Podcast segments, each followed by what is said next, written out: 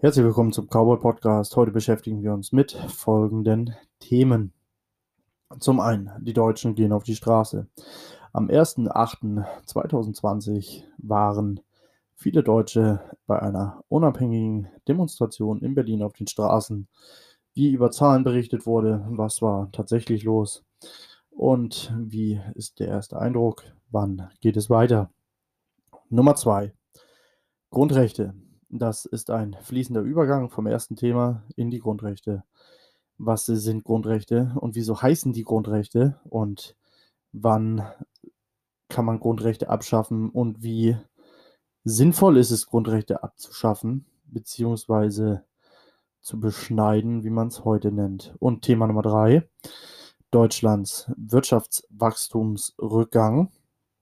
Und Deutschland liegt weit hinter Frankreich und im Grunde auch hinter dem Rest der Welt.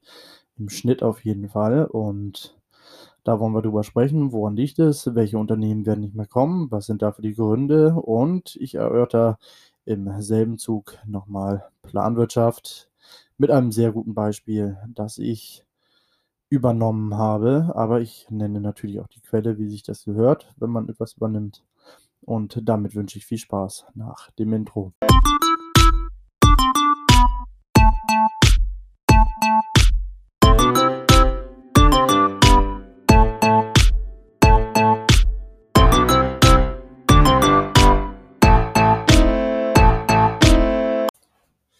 Die Deutschen gehen auf die Straße. Wir sehen das selten. Wir, es, ist, es hat absoluten Seltenheitswert. Also ich kann mich in Deutschland an keine Demonstration erinnern, die nicht irgendwie medial angefacht oder angefächert wurde oder die nicht. Also in der Regel ist es ist eine Demonstration in Deutschland, nehmen wir mal Black Lives Matter zum Beispiel, die letzte größere Demo in Deutschland. Ähm, da haben wir Milliardäre, die es finanzieren, Großkonzerne, die absolut dahinter stehen. Wir reden hier von, von nicht weniger als, als Amazon zum Beispiel, Netflix, ja, die, die stehen dahinter. Das sind schon Riesenkonzerne, auch Twitter voll mit drin. Also wirklich die Creme de la Creme, wenn es um Größe geht, ja. Ähm, dazu haben wir Busunternehmen, die Demonstranten dahin fahren. Wir haben wir haben ähm, staatlichen Zuspruch natürlich. Wir haben Werbung in den Nachrichten für Demonstrationen, also Werbung im Anführungszeichen. Wird natürlich nicht offiziell geworben, aber man kündigt die Demo halt im Fernsehen an, dass sie stattfindet, sodass alle Bescheid wissen. So wird das in der Regel in Deutschland gemacht, wenn demonstriert wird. Aber jetzt am 1.8.2020 sind Deutsche ohne all diese Initiatoren auf die Straße gegangen in Berlin. Und die Zahlen hier sind extrem spannend. Da kann man eigentlich nur, nur ja, lachen kann man nicht mehr, aber man sollte sich da mal Gedanken machen, was da, was da los ist. Ähm, es war die es war Presse Online. Ja, das ist nicht irgend so ein Blogger-Presseclub, sondern Presse Online sitzt tatsächlich auch im Bundestag, also in, in, in der Bundespressekonferenz. Das ist schon ein großes Nachrichtenportal. Die haben zu Höchstzeiten von 1,3 Millionen Menschen berichtet. Auch die Polizei soll von 1,3 Millionen Menschen gesprochen haben. Also da hatte Presse Online das her aber auch die Initiatoren sprachen von 1,3 Millionen Menschen. Ähm, die Medien berichteten am nächsten Tag von 17.000. Also man mag von den Medien halten, was man möchte, aber jeder, der auch nur ein Bild von dieser Veranstaltung gesehen hat, der kann mit Gewissheit sagen, dass es mehr als 17.000 waren. Also wir sind hier jenseits der ich sag mal, plausibel ist jenseits der 500.000. Man kann es nicht genau sagen, aber die 500.000 war definitiv erreicht. Meiner Meinung nach mehr, aber bei 500.000 wird jeder, der die Bilder gesehen hat, der die Videos gesehen hat, wird bei 500.000 sagen, das ist realistisch. Ähm, 17.000 ist ein ganz schwacher, schlechter Witz. Spielt aber nur sekundär 'ne Rolle. Ähm, eigentlich ganz unterhaltsam. Ähm, 'ne kleine Anekdote: Mein Vater hat immer immer hinter den Medien gestanden, also jetzt kein hundertprozentig Mediengläubiger, aber auch nicht so 'n Medienabstinenzler, wie ich es bin. Und, ähm, dann hatten wir uns über die Demonstration unterhalten und er sagte: „Na ja, 17.000 Leute ist ja auch nichts.“ Dann habe ich ihm ein Bild von der Demonstration gezeigt und er sagt: „Das sind aber deutlich mehr als 17.000.“ Ich sage: „Ja, das ist prüf deine Informationsquellen.“ Und, ähm, seitdem ist er raus, ne?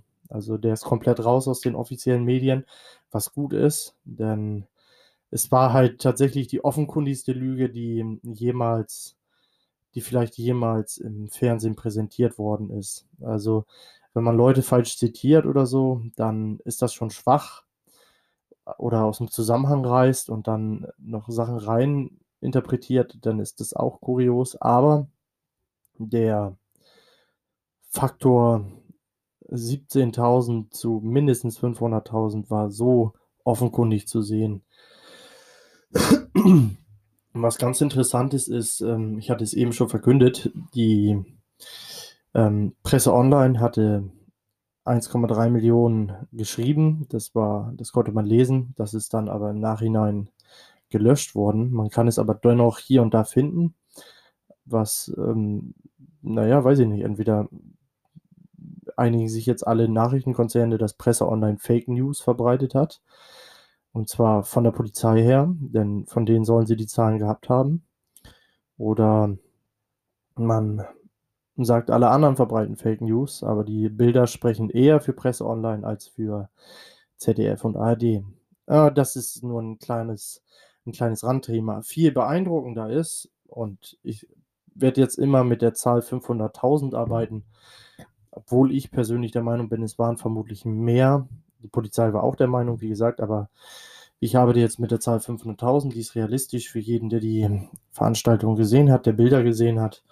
Ähm und wir reden hier von 500.000 Menschen, die ohne mediale Unterstützung, ohne politisches politisches, ähm, Vorbereiten, ohne Milliardenkonzerne auf die Straße gegangen sind nach Berlin und dort demonstriert haben. So was hatten wir in Deutschland vielleicht noch nie. Vielleicht der Mauerfall. Da müsste man mal recherchieren, den habe ich mir noch nie angeguckt, was da so im Hintergrund lief. Aber was wichtig ist, wir haben wir haben Menschen auf die Straße bekommen. Jetzt kann man natürlich zur Thematik ähm, es wird ja immer als Corona-Idioten-Demo bezeichnet, ähm, was aber tatsächlich ging's da um Frieden und Freiheit, aber auch um die Regression durch die Maskenpflicht. Muss jeder selber wissen, was er davon hält. Ich persönlich bin der Meinung, wer 'ne Maske tragen will, soll eine tragen. Wer keine tragen möchte, soll's dann eben bleiben lassen. Das ist halt die freiheitliche Meinung. Das ist auch immer meine Meinung, ähm, aber muss jeder selber entscheiden. Was jetzt aber eigentlich der tatsächliche Skandal ist, ist die Situation vor oder die Reaktion von Menschen wie Saskia Esken, SPD-Co-Vorsitzende und die so Sachen sagt wie Covid-Idioten. Ähm, hier gibt's 2 Dinge, die man sofort beanstanden kann. Das eine ist bei Black Lives Matter, wenn man sich die Videos ansieht, dann wird man feststellen, da hat man sich auch nicht an die Maskenpflicht gehalten, was ich persönlich überhaupt nicht schlimm finde, nicht mal 'n bisschen. Aber da hat sie halt gesagt: „Wir stehen alle solidarisch zusammen“ und, ähm, sobald man aber gegen den Staat demonstriert, ist man halt 'n Covid-Idiot. Das ist so der eine der eine Punkt, der der einfach eine Doppelzüngigkeit oder eine Doppelmoral aufzeigt, die eigentlich so nicht mehr zu erwarten war oder für viele nicht zu erwarten gewesen wäre. Dazu kommt die Tatsache, dass man gleich im Anschluss an diese Demonstration und das hat man garantiert nicht aufgrund von 17.000 Teilnehmern gemacht, sondern weil die Demo wirklich groß war. Ähm, diese Demonstration da hat man gleich darüber gesprochen, Demonstrationen zu verbieten. Und hier komme ich gleich zu 'nem ganz relevanten Thema, denn das Versammlung oder Versammlungsfreiheit, das Recht auf Versammlung, was eine Demonstration ja im Grunde ist, ist ein Grundgesetz. Jetzt sagen viele: „Ja, ja, aber in Zeiten von oder in Krisenzeiten, in Zeiten von Corona, da muss man sowas auch mal klein halten.“ Die Antwort darauf ist nein. Wenn Sie einmal bereit sind, Grundrechte abzutreten in Krisenzeiten, dann haben Sie keine Grundrechte mehr. So einfach ist das. Das ist 'ne logische Schlussfolgerung. Ähm, wenn wir sagen, in Krisenzeiten werden Grundse oder kann man Grund äh, Grundgesetze aus oder Grundrechte und Grundgesetze ausschalten, sie einfach ignorieren, das ist schon okay in Krisenzeiten, dann habt ihr verloren. Denn nicht ihr bestimmt, wann 'ne Krise ist, sondern der Staat bestimmt, wann 'ne Krise ist. Der Profiteur davon, wenn es keine Grundrechte gibt, ist in der Regel der Staat. Das bedeutet, der die die Organisation, die bestimmt, wann Krise ist und die Organisation, die davon profitiert, dass Krise ist, weil die Grundgesetze abgeschaltet werden, ist dieselbe. Das ist im Grunde die einfachste Schlussfolgerung der Welt. Das sollte niemals in derselben Hand sein, ist es aber. Und wenn die Menschen jetzt sagen, das Demonstrationsrecht gehört verboten, dann meinen sie das für immer. Oder vielleicht denken sie auch, es ist zeitweilig, aber es ist für immer. Es gibt dann de facto kein Demonstrationsrecht mehr. Weil jedes Mal, wenn's 'n Grund zum Demonstrieren gibt, ruft man irgendeine fiktive Krise aus oder belebt einfach eine, die existiert. So zum Beispiel, es gibt immer eine eine Wirtschaftskrise, die ist immer da, das liegt an der inflationären Währung. Die kann man sofort hochzünden. Man kann sich aber auch ganz kuriose Sachen ausdenken. Ähm, zum Beispiel Sachsen hat, ich glaube, letztes Jahr den Nazi-Notstand ausgerufen. Ja, den Nazi-Notstand. So, den könnte man nehmen wir an, die das Volk oder die Bevölkerung ist unzufrieden und man möchte jetzt in großen Zahlen auf die Straße gehen, dann ruft die Bundesregierung den Nazi-Notstand aus und verbietet das. Und zack, hast du zu Hause zu bleiben. Zack, hast du dich so zu kleiden, wie der Staat das möchte. Denn nichts anderes ist die Maske nachher, ja. Du siehst ein ein, ähm, Garderobenzwang. Es ist es geht ja hier nicht nur um die um die Masken, die 'n Chirurg trägt.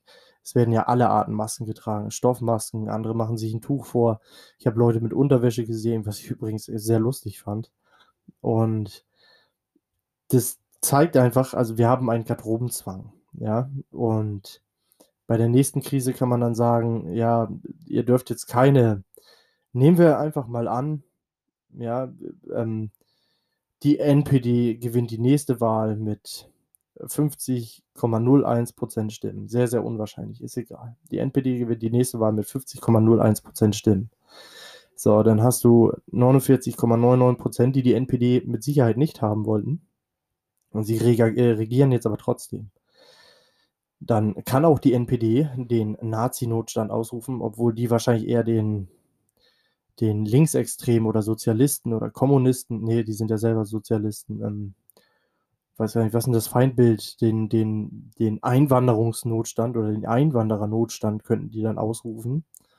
Und damit dürfte dieser Teil der Bevölkerung dann von der Demonstration abgehalten werden, der gegen die NPD ist.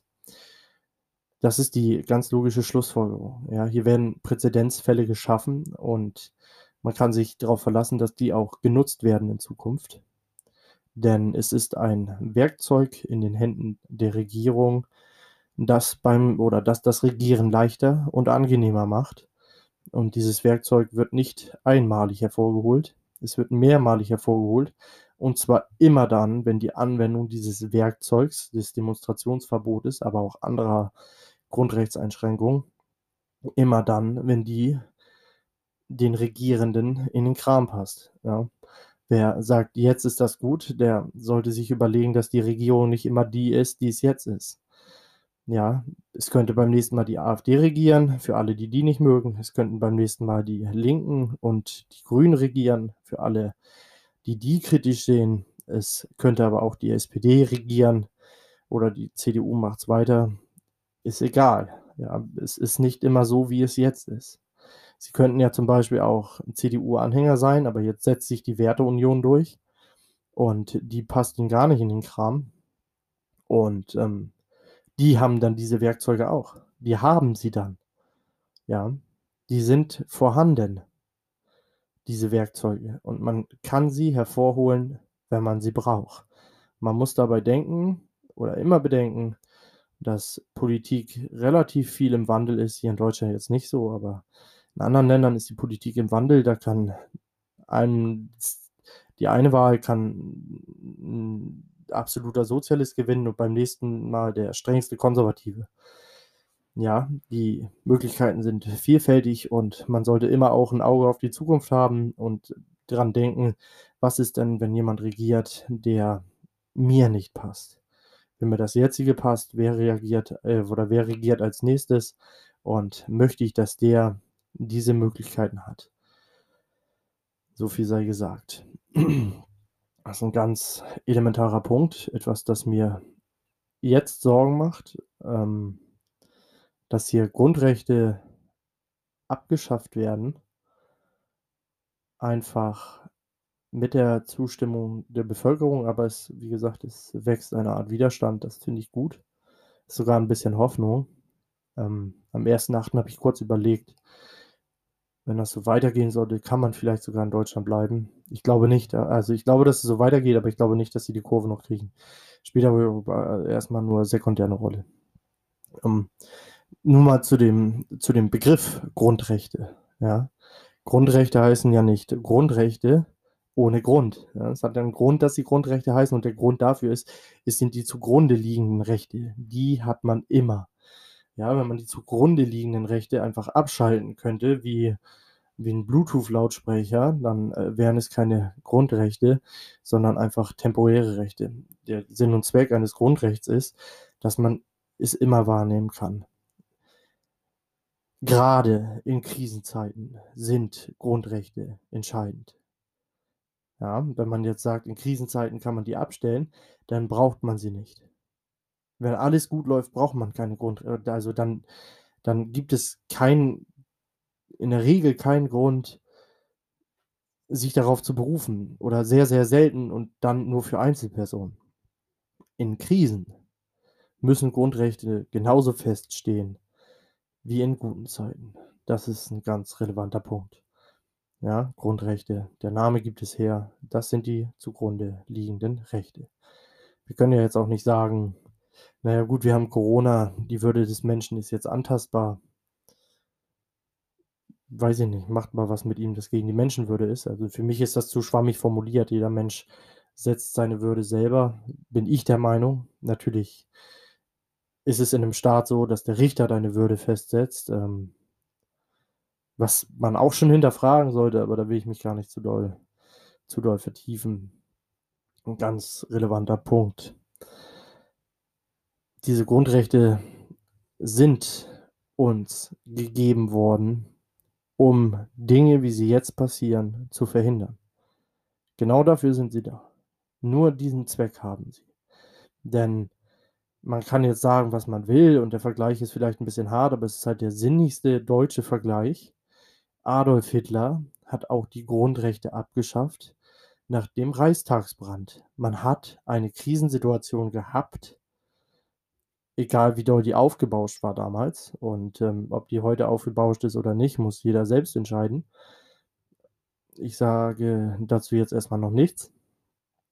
Also, genau weil Hitler die Grundrechte abgeschafft hat, durch, ein, durch eine Krisensituation, muss man sich als Mensch, der klar bei Verstand ist, dazu durchringen, selbst wenn man für Masken ist, selbst wenn man für Abstandsregeln ist, muss man sich dazu durchringen, sich auf die Seite zu stellen, die Grundrechte bewahren will. Denn beim nächsten Mal ist es ein Grundrecht, das Sie betrifft. Ein Grundrecht, das Ihnen lieb ist. Ein Grundrecht, das Sie nicht verlieren wollen. Genommen von jemandem, der Ihnen vielleicht nicht geheuer ist die Möglichkeit besteht. Es ist so wichtig, ich würde es am liebsten jetzt noch die letzte Zeit durchgehend sagen. Ähm, das wollte ich einmal loswerden. Ach so, ähm, am 28.08., also diesen Monat noch, findet die nächste Demonstration mit demselben Motto und denselben Veranstaltern in Berlin statt. Ich werde diesmal da sein. Ich habe es mir am 1.8. entgehen lassen, aus zeitlichen Gründen. Ich werde hingehen. Ich werde mal gucken, wen man da so trifft und ob man ein oder zwei Gespräche mit jemandem führen kann. Auf jeden Fall, ich habe die Aufnahmen von der letzten Demonstration gesehen. Die Stimmung war gut. Es war sehr, sehr locker, soweit ich das gesehen habe. Ähm, angenehm. Und da möchte ich mich, das werde ich mir mal angucken. Sehe ich überhaupt keinen Grund, da, da auf Distanz zu gehen. Ähm, ach so, eigentlich, naja, lustig ist es eigentlich nicht, aber ein Basketballspieler von den von den Telekom irgendwas, also von so einer Telekom-Mannschaft, der ist jetzt entlassen worden, weil er da war. Was auch ein Zeichen ist, das ein zu Obacht aufrufen sollte, wenn Menschen ihren Job verlieren, wenn sie auf die falschen Demonstrationen gehen. Jetzt wird natürlich davon gesprochen, dass es an der Abstandsregel lag, die er nicht eingehalten hat. Kann man so machen. Ähm, Jetzt aber wieder der Vergleich. Bei Black Lives Matter war irgendwie ein Fußballspieler mit dabei, auch ohne Maske, Arm in Arm mit drei weiteren Personen. Und natürlich sind das andere Arbeitgeber und jeder Arbeitgeber geht anders damit um, aber der ist halt auch von der Presse nicht kritisiert worden im Gegensatz zu diesem Basketballspieler. Also bei solchen Sachen sollte man immer ein Auge haben. Das heißt nicht, da ein Auge zu haben und die Vergleiche zu ziehen, heißt nicht gegen Black Lives Matter zu sein, mitnichten. Das heißt nur, dass man sieht, wie Dinge bewertet werden. Werden sie medial sowie politisch objektiv bewertet? Also versteift man sich auf das, was tatsächlich ist? Ja, sagt man jetzt, ähm, es muss mit Maske und Abstand demonstriert werden? Oder sagt man, es muss mit Mas äh, Maske und Abstand demonstriert werden, wenn das Thema mir nicht passt? Das muss, das sollte man und das sollte man immer überdenken. Ja, man muss nicht gegen etwas sein, um zu hinterfragen, warum das so behandelt wird, äh, so behandelt wird, wie es behandelt wird. Ich persönlich finde, so ziemlich jede Demonstration ist gerechtfertigt. Und jeder, der sich äh, oder jeder, der seinem Unmut Luft machen will, soll das auch tun. Und natürlich immer friedlich und ohne Sachbeschädigung. Und da sollte man, wie gesagt, ein Auge drauf haben wird hier mit zweierlei Maß gemessen und da gibt es nur eine realistische Antwort, die heißt ja. So, nächstes Thema. Ein Thema, das mir immer sehr am Herzen liegt, das ich auch schon häufiger nebenbei behandelt habe, aber ich werde das so lange thematisieren, bis es mir zum Hals raushängt. Und das wird vermutlich niemals passieren. Aber fangen wir an. Bereits am 15.10.2019 titelte der Tagesspiegel. Und Deutschland fällt hinter Frankreich zurück. Nur noch um 0,5 Prozent wächst Deutschland, die Wirtschaft um 3 Prozent. Es sind die schlechtesten Werte seit der Finanzkrise. Merkel nennt das besorgniserregend. Es ist natürlich Heuchelei, das besorgniserregend zu nennen, wenn man ein bisschen Ahnung von Ökonomie hat und wenn man einen anderen Podcasts gehört hat, der weiß mittlerweile, dass Heuchelei ist, das besorgniserregend zu nennen, denn sie ist eine der Hauptverantwortlichen für eben genau diesen Wirtschaftsrückgang. Und das ist ganz klar. Ich möchte das eigentlich nicht nochmal zu tief thematisieren, aber Frau Merkel führt immer mehr Planwirtschaft ein, genauso wie es die Nazis taten die Nazis haben. Deshalb sagen viele ja, die Nazis waren nicht links, weil sie nicht verstaatlicht haben, die Unternehmen. Das ist natürlich Quatsch. Die Nazis waren Linke, sind Sozialisten gewesen und wie alle Sozialisten hatten sie Planwirtschaft. Es gab das Reichswirtschaftsministerium und das Reichswirtschaftsministerium hat den Unternehmern gesagt, was sie zu bauen haben, wie sie es zu bauen haben und mit welchen Ressourcen sie es zu bauen haben. Das bedeutet, die Unternehmer haben zwar in der Firma gestanden, aber die hatten keine, keine Möglichkeit mehr, was zu unternehmen. Also es sind keine Unternehmer gewesen, es waren eigentlich Angestellte des Reichswirtschaftsministeriums, denn sie entschieden nicht die Richtung. Nicht mal ein bisschen, gar nichts, null. Ja, das Reichswirtschaftsministerium hat, man sieht es ja auch in Schindlers Liste. Ähm, Oskar Schindler stellt in seiner Fabrik ähm, in Form von Kriegswirtschaft etwas her. Kriegswirtschaft ist de facto Planwirtschaft. Es ist nur ein Name, den man für Krisenzeiten benutzt, aber Kriegswirtschaft ist Planwirtschaft, nichts anderes. Und ähm, es werden halt planwirtschaftliche Dinge hergestellt. So war es unter den Nazis, so ist es heute. Ich habe heute einen sehr, sehr schönen Vergleich dazu gehört und der hat mir so gut gefallen, dass ich ihn übernehmen möchte. Die Quelle dazu werde ich aber nennen, weil ich einfach, ich finde es nicht richtig, wenn man die Quelle nicht nennt. Und zwar, die Quelle ist Charles Krüger und der hat das sehr, sehr schön formuliert. Schöner als ich es hier formuliert habe, obwohl ich auch gute Formulierungen hatten, er hatte. Und der Unterschied zwischen einer, einem freien Markt und der Planwirtschaft ist relativ einfach zu erläutern. Ich zitiere ihn nicht, das möchte ich nochmal sagen. Also freier Markt ist ja Wettbewerb zwischen verschiedenen Konzernen, Herstellern und die verschiedene Lösungen haben, um etwas zu produzieren. Nehmen wir das Smartphone, da haben wir die beiden Big Player, das ist ähm, einmal Apple und Samsung und dazu kommt jetzt noch HTC. Das sind die Big Player und jeder kann sich entscheiden, welchen Anbieter er nimmt. Und bei dem Anbieter, den er wählt, sieht er diverse Vorteile, die für ihn so herausragend sind, dass er vielleicht Nachteile an anderer Stelle ähm, verknusen kann, sag ich mal. Also HTC, ich weiß bei, bei vielen Leuten, die jetzt eine HTC kaufen, die legen zum Beispiel gar keinen Wert auf, ich meine, überwachen tun sie uns, also ist mit allen Handys möglich, aber bei HTC ist es ähm, dadurch, dass sie, naja, ihr wisst schon.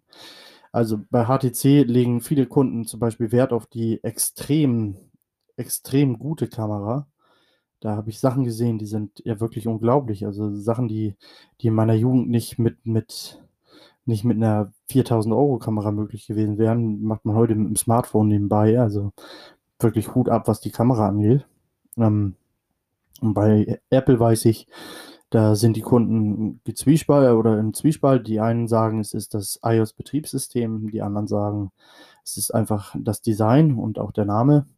Bei Samsung ist es, viele finden es, ähm, was die Verbindung zu PCs und so angeht, einfach praktischer und gibt natürlich auch Leute, denen Android näher liegt. Also man kann sich aussuchen, worauf man sich hier stürzen möchte. Das ist ein relativ freier Markt, aber der Smartphone-Markt ist noch ziemlich frei. Da kann man also sehen, was ein freier Markt macht. Es gibt mehrere Anbieter und man kann sich das Beste heraussuchen. Was ist Planwirtschaft? Planwirtschaft ist das genaue Gegenteil. Bei Planwirtschaft ist es so, als wenn ein, ein, eine Branche verstaatlicht wird. Also wenn du jetzt die Smartphone-Branche verstaatlichen würdest, nehmen wir an, wir hätten einen Weltstaat, weil die sind ja nicht alle in einem Land. Nehmen wir an, die Welt wäre ein Staat und äh, wir hätten eine zentrale Schaltstelle und die würden sagen, okay, wir übernehmen das Smartphone-Gewerbe. Dann wäre es so, dass man sich früher oder später für einen Hersteller entscheiden würde. Denn drei Smartphones zu produzieren, ist einfach für, für den Staat kostenaufwendiger. Samsung stellt ja Geräte her, die nicht gekauft werden, Apple ebenso, HTC auch.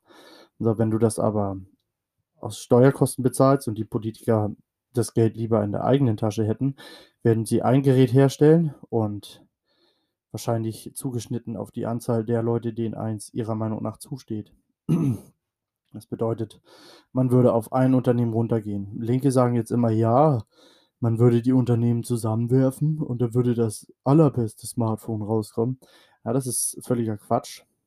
Ähm, denn es ist offenkundig nicht alles möglich. Also HTC baut die Kamera ja nicht selber. Die kaufen die Kamera an und die könnte genauso Apple oder oder An äh, hier nicht Android, Apple oder Samsung könnte die auch ankaufen, aber die legen halt Wert auf andere Punkte. Es ist halt, es ist Quatsch. So, vor allen Dingen kannst du nicht du kannst nicht ähm, auf einem Gerät Apple und iOS haben gleichzeitig. So, dann musst du das Smartphone mit verschiedenen Betriebssystemen rausbringen. Du musst das Betriebssystem selber raufspielen. Wie du es drehst und wendest, der Start, man kann es nicht, nicht von einer Zentralstelle so gut regeln, dass es, und dass es läuft. Und da gibt es noch ganz andere Punkte. Ich bin jetzt im Smartphone-Business nicht, nicht so drin, dass ich jetzt die einzelnen Unterschiede benennen könnte. Aber Es ist nun mal so, wir können mit Gewissheit sagen, dass der Wettbewerb hier belebend ist. Deshalb werden die Smartphones so rasant, so viel effektiver und effizienter. Gerade in der Anfangszeit, als der Wettbewerb losging, war das wirklich stark, wie sich Kameras und die Gesamtmöglichkeiten rasend schnell aufgewertet haben. Also, also, das ist freier Markt und Planwirtschaft. Jetzt habe ich dazu diesen wunderbaren und wunderschönen Vergleich gehört. Nehmen wir mal ein, du willst ein, ein Fußballturnier veranstalten. Nehmen wir an, du sollst jetzt die WM veranstalten. Jetzt hast du zwei Möglichkeiten, wie du die, äh, die WM veranstaltest. Du nimmst die verschiedenen Teams und sagst, naja, ihr spielt gegeneinander, wir losen aus, wie ihr gegeneinander spielt oder machst halt ein anderes System, kannst auch festlegen, wer am Anfang gegeneinander spielt. Spielt überhaupt keine Rolle. Auf jeden Fall spielen die Teams gegeneinander, bis irgendwann zwei Teams über sind, die spielen Finale und der, der das Finale gewinnt, ist dann halt der Gewinner, das vermeintlich beste Fußballteam der Welt oder temporär, wie man es da sehen will. Auf jeden Fall ist das der Turniergewinner. So, das ist Marktwirtschaft. Das heißt, die Teams sowie Firmen und Konzerne stehen in Konkurrenz zueinander und müssen Hoch- oder Höchstleistung abrufen, um im Turnier oder bei Firmen und Konzernen auf dem Markt konkurrenzfähig zu sein und die Konkurrenz zu besiegen, beziehungsweise einen Schritt voraus zu sein. Das ist freier Markt. Wie sehe so ein Turnier aus, wenn du es planwirtschaftlich machst? Das würde bedeuten, du stellst dich hin. Ja, Konkurrenz brauchen wir nicht, denn ähm, du bist ja Sozialist, Planwirtschaft, äh, Planwirtschafter. Die Teams gehören dir alle. Und du lässt sie aber nicht gegeneinander spielen, weil das ist Konkurrenz. Konkurrenz willst du nicht. Du willst, dass alles zusammenläuft. Also hast du zwei Möglichkeiten als Sozialist, Kommunist und äh, Planwirtschafter. Und zwar kannst du einerseits sagen, ich entscheide, welches Team gewonnen habe. Ich weiß ohnehin, welches das Beste ist. Und dann zeigst du auf ein Team und gibst den Pokal und dann ist das Ding vorbei. Das ist ungefähr eine Veranstaltung von fünf Minuten, aber je nachdem, wie lang die Rede ist, warum du dich für dieses Team entschieden hast. Aber es spielt halt niemand gegeneinander. Du wirst also keine Stadien füllen und keine Menschen vor den Fernseher bekommen. Und die andere Möglichkeit ist als Planwirtschafter, du kannst es so machen, wie die Linken immer sagen, und aus allen Teams die Besten nehmen und ein Team zusammenstellen, das dir am besten gefällt und sagen, das Team hat das Turnier gewonnen. Aber beide Variationen sind äußerst erschreckend und furchtbar langweilig für den Zuschauer. Und das Ergebnis beim Fußball ist ja im Grunde genommen der Entertainment-Faktor beim Spiel und genau der wird komplett weggenommen, weil die Konkurrenz fehlt und so ist es halt auch auf dem Markt. Ähm, was kann man jetzt daraus schließen? Also das ist jetzt die, die Geschichte, wie sie Charles Krüger erzählt hat, ähm, oder der Vergleich, den ich sehr schön fand. Was kann man jetzt daraus schließen? Ist relativ einfach. Ein Sozialist oder ein Planwirtschafter zu sein, beinhaltet unfassbar grenzenlose Arroganz. Man muss so arrogant sein, dass man der Meinung ist, man wüsste alleine oder auch in einer Gruppe oder auch in einem Rat, was das beste Produkt ist. Oder wer der beste Hersteller dafür ist. Man weiß also, welches Team das beste Fußballteam ist. Man würde also vorab bestimmen, du hast gewonnen. Du bist, ihr werdet alle verstaatlicht. So, wir beschränken uns auf einen Konzern, der Preis äh, oder des Preises wegen. Konzern, den wir wählen, ist der Konzern XY. Ich weiß, das ist der beste. Das bedeutet, du bist der, der immer weiß, was am besten ist. Das kannst du gar nicht wissen. Wenn du das wissen kannst, kann ich nur empfehlen, ähm, raus aus der Marktwirtschaft, obwohl du kannst auch in der Marktwirtschaft bleiben, wenn es der beste Konzern ist, dann verdammt kauf die Aktien. Du bist bald reich. Oder du ver, versteifst dich halt auf mein Fallbeispiel, beschäftigst dich im selben Maße mit Fußball und sagst dann einfach eine Bundesliga-Saison Spiel für Spiel voraus und kannst nicht nur im Vorfeld den Meister bestimmen, das ist in Deutschland ja in der Regel Bayern. Und das können die meisten bestimmen. Und was man fast noch sagen kann, ist, Dortmund ist in der Top 3. Aber ich sag mal, die Top 3 in richtiger Reihenfolge zu benennen, ist schon nicht einfach. Die Wahrscheinlichkeit existiert aber noch. Aber die Top 5 in richtiger Reihenfolge zu benennen, am Ende einer Bundesliga-Saison und das, also das Benennen am Anfang, wie es dann am Ende aussieht, tja, die Wahrscheinlichkeit ist sehr gering. Und was wir hier bei Planwirtschaft machen, ist die gesamte Bundesliga-Saison im Vorfeld bestimmen und zu wissen, wer wann welches Spiel gewinnt und woran hat es hier liegen. Mhm. Und das ist Planwirtschaft. Es kann nicht funktionieren. Jeder, der sich ein bisschen mit Fußball auseinandersetzt, weiß, dass du das nicht wissen kannst. Und das ist im Unternehmertum ganz genauso. Ja. Und deshalb sollte man Planwirtschaft ablehnen. Zurück zur eigentlichen Hauptmeldung. Deutschland ein Wachstum von 0,5 Prozent. Jetzt noch einmal kurz und schnell erläutert, woran es liegt. Es liegt an der Planwirtschaft. Es liegt daran, dass du niemals ein Tech-Unternehmen nach Deutschland ziehst, weil wir die höchsten Strompreise haben. Also alles, was irgendwie große, große, ein großes PC-Aufgebot hat oder auch ein großes ähm, Internetvermögen braucht, kommt nicht nach Deutschland, weil wir sowohl die höchsten Strompreise haben, als auch das mit das miserabelste Internet in der westlichen Welt. Das, das sind zwei Punkte, warum du niemals innovative Tech-Unternehmen kriegst. Du kriegst keine großen Fabrikanten, außer jetzt Tesla durch unzählige Subventionen. Aber du kriegst halt, also tatsächliche wertschöpfende Fabrikanten.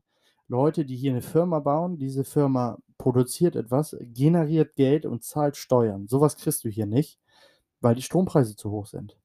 Ja, als Automobilhersteller musst du riesige, schwere Maschinen, die permanent mit Strom laufen, musst du versorgen. Und wenn du eine Autofirma gründen willst, dann startest du nicht da, wo der Strom am teuersten ist. Das macht einfach inhaltlich keinen Sinn. Das liegt an der Planwirtschaft in der Energiewende. Und ähm, das kostet schon viele Arbeitsplätze. Also es äh, sterben ja auch viele Unternehmen aus, weil sie den Strom bezahlen müssen. Den, den Preis für den Strom müssen sie auf das, ähm, auf das geschaffene Produkt draufrechnen. Sonst machen sie halt Verluste. Und diese Strompreise und diese Draufrechnung macht sie nicht mehr wettbewerbsfähig mit Ländern, die zum Beispiel Atomstrom haben oder auch Kohle oder sonst was. Man kann davon halten, was man will. Man muss das einfach, man muss es einfach realistisch sehen. Auf dem Markt setzt sich der durch, der das beste Angebot zum niedrigsten Preis hat. Und das kannst du mit diesen Strompreisen nahezu gar nicht mehr erreichen. Und das ist das Problem, was wir zum einen haben. Und zum anderen ist das natürlich der Angriff auf die Autoindustrie, den Deutschland hier fährt. Das ist ganz klar, ja. Wer den Verbrennermotor abschaffen will, obwohl er die besten Verbrennermotoren der Welt baut, der wird natürlich nicht weiter wachsen. Das ist, da weiß ich nicht, das muss ich ja keinem erklären. Ihr seid ja keine Idioten, nehme ich an. So. Warum wächst der Rest der Welt um 3%? Ja, weil Deutschland das einzige Land ist, das einzige Land auf der, auf der Welt, das aus Kohleenergie und Atomenergie gleichzeitig aussteigt. Das ist halt das größte planwirtschaftliche Vorhaben im 21. Jahrhundert, glaube ich außerhalb oder in der westlichen Welt. Und es wird auch genauso kolossal scheitern, das steht jetzt schon fest. Natürlich ist das Vorhaben des Green Deals in der EU auch, aber ich nehme an, dass viele Länder in der EU sich nochmal schütteln werden, wenn sie sehen, was aus Deutschland geworden ist und diesen Green Deal ganz schnell ad acta legen. Gerade die Länder, die dafür noch nichts bezahlt haben. Das darf man ja nicht vergessen. Es gibt ja Nehmer- und Geberländer und die Geberländer werden hier natürlich werden hier natürlich die größten Blessuren davontragen. Ja, das ist einfach ein Fakt. Jetzt sagen viele, natürlich äh, wächst die Wirtschaft nicht mehr so, weil China sich ein immer größeres Stück vom Kuchen nimmt. Das ist durchaus legitim, sowas anzunehmen. Nur man muss seinen Kuchen natürlich verteidigen. Ähm, die USA hat zum Beispiel kein Krümel von ihrem Kuchen abgegeben. Im Gegenteil, die haben sogar noch ein größeres Stück vom Kuchen jetzt in den letzten Jahren genommen. Jetzt durch die aktuelle Krise ist es natürlich so, dass auch da ähm, Verluste im Jobbereich gekommen sind. Das Weiße Haus arbeitet aber gegen an und wir werden sehen. Also dass ähm, das Wachstum in Sachen Beschäftigung in den USA ist derzeit ein Aufwärtstrend. Ist jetzt noch nicht noch nicht die große Jobexplosion, aber Trump ist natürlich daran gelegen, jetzt Jobs zu schaffen, ne? diese, diese Krise hinter sich zu lassen und mit so vielen Arbeitsplätzen wie möglich um die Ecke zu kommen. Ich meine, hat, man muss, man muss fair sein, er hat sieben Millionen Arbeitsplätze geschaffen bis zur Corona-Krise. Das hätte ihm wahrscheinlich eine Wiederwahl gesichert. Ähm, jetzt muss er bangen, ne? Wir werden sehen. Aber ich kann jetzt für Trump sein oder gegen Trump, aber sieben Millionen Jobs ist, ich finde, im Grunde keine Leistung, weil er hat halt Gesetze abgeschafft. Aber aus Sicht eines Menschen, der von Ökonomie keine Ahnung hat und nicht versteht, dass Jobs durch wirtschaftliche Freiheit entstehen, für so jemanden ist das was Besonderes. Und Trump arbeitet jetzt halt auch gegen China. Und das finde ich aus zweierlei Gründen gut. Einmal wegen der Hongkong-Sache, die Übernahme, die gegen den Vertrag ist, dass die 50 Jahre autonom sein sollen. Deshalb finde ich, sollte man China ein bisschen auf die Finger klopfen, wenn man die Möglichkeit hat. Und natürlich auch der Pandemie-Sache wegen. Um, wir werden sehen, wie es da läuft. Aber auch aus äh, menschenrechtlichen Gründen, finde ich, kann man China ruhig mal ein bisschen in Regress nehmen. Natürlich kannst du günstiger produzieren, wenn du Sklaven hast, so wie es in China ist. Das ist, ein Kommun das ist Kommunismus und Kommunismus ist jeder Sklave aber darüber habe ich ja auch schon einen Podcast gemacht. Du bist ebenfalls ein Sklave, da wir ja schon quasi im Kommunismus sind. Aber wie doll dich dein Herrscher schlägt und peitscht, ist ihm überlassen. Und auf eins könnt ihr euch verlassen, der Herrscher hier in Deutschland, der wird die neunschwänzige Peitsche noch auspacken und er wird sie knallen und scheppern lassen, bis eure Rücken blutige Krater sind. Das ist sicher. Außer ihr seid alle bereit und kommt am 28.08. nach Berlin zum Demonstrieren. Ich werde da sein. Ich werde ein paar Eindrücke mitnehmen, die auf Instagram teilen. Und ja, das soll es von mir gewesen sein heute. 40 Minuten habe ich roundabout gemacht. Das war ganz solide. Ich bin in den Sprachfluss reingekommen. Hatte erst kein Thema gefunden. Nun haben sich zwei angeboten. Beides ganz nette Themen eigentlich. Naja, ich hoffe, es hat Ihnen geholfen. Dann wünsche ich noch einen schönen Tag oder einen guten Abend, je nachdem, wann Sie das, den Podcast hören.